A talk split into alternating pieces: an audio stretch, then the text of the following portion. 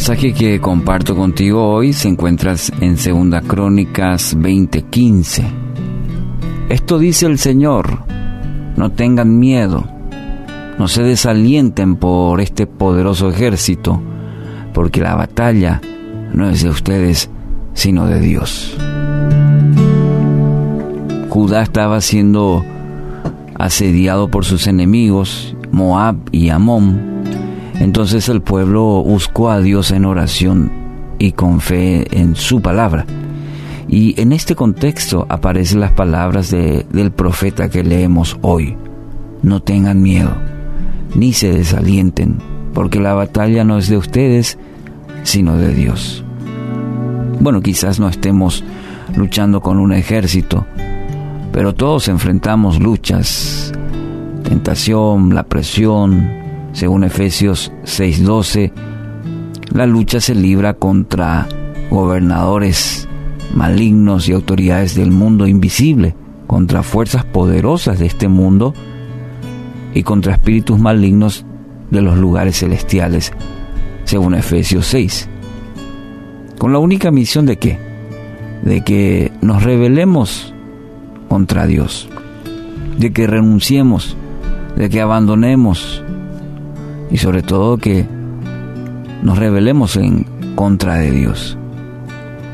Y es ahí donde debemos recordar cada día que como creyentes, seguidores de Cristo, tenemos al Espíritu Santo, al Espíritu de Dios en nosotros. Entonces, si pedimos su ayuda, dice su promesa que Él peleará por nosotros. Y Dios siempre triunfa. Esto debería fortalecer nuestra vida hoy. El hecho de la garantía segura para cada uno de sus hijos. Que Dios pelea nuestras batallas. Ahora, ¿qué debemos hacer para que Dios pelee por nosotros? No es una cuestión simplemente de la teoría. No es una cuestión de, de solamente conocer cómo se aplica en, en el día a día cuatro maneras según este texto. Primero, debemos rendirnos totalmente, rendirnos totalmente a Dios, reconociendo que la lucha no es nuestra, sino de Dios, que no va a ser nuestra fuerza, nuestra capacidad, nuestro talento, sino va a ser Dios mismo obrando. Y para eso hay que rendirse. Segundo, reconocer nuestras limitaciones humanas y dejar que el Espíritu Santo trabaje en nuestras vidas. Uno de los problemas, fíjese que ya en el Génesis es el orgullo. Y cuando reconocemos nuestras limitaciones, estamos permitiendo que Dios obra a través de su Espíritu Santo. Nos rendimos, reconocemos nuestras limitaciones, que no será nuestra fuerza, sino que será mediante el obrar del Espíritu Santo, que va a empezar a trabajar. ¿Y dónde empezará? Con nosotros. Nuestra manera de pensar, de actuar, de responder. Tercero, dejar de lado nuestros deseos egoístas para buscar las, los intereses de Dios. Este es otro mal, es otra característica del ser humano, el deseo egoísta. Gira todo en base al yo. Y tenemos que dejar de lado eso. Nuestros deseos, nuestro yo y buscar el tu voluntad, Señor. Los intereses de Dios. Que se haga tu voluntad y no la mía. Dice la oración modelo, ¿verdad?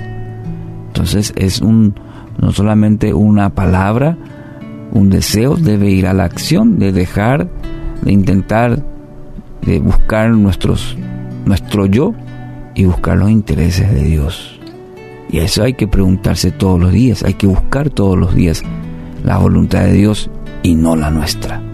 Y cuarto, pedir la ayuda de Dios en nuestras batallas diarias. Usted lo está haciendo hoy al meditar en la palabra, al escuchar este mensaje y al decir hoy pido la ayuda de Dios en esta batalla, no va a ser con mi fuerza, en mi capacidad, yo hoy me rindo, reconozco mi limitación, dejo de lado mis deseos egoístas para que Dios actúe según su voluntad. Por eso, Señor, pido tu ayuda, que puedas intervenir en mi vida en esta situación. ¿Qué le parece? Cuando Dios pelea nuestras batallas, nuestras tribulaciones resultarán para nuestro provecho. La ventaja será nuestra, pero toda la gloria será de Dios. Así que hoy, ¿qué cosas debe dejar en manos de Dios? Quizás tenga una lista ahí, escritas, pero quizás en el corazón. Bueno, deje eso en manos de Dios. En manos de Dios. Entregue, entregue. Esa es una acción y antecede a una acción una decisión. Entonces decida entregar todo a Dios porque dice su palabra que Él va a pelear por usted. Y cuando Él pelea por nosotros, tenemos garantizada la victoria.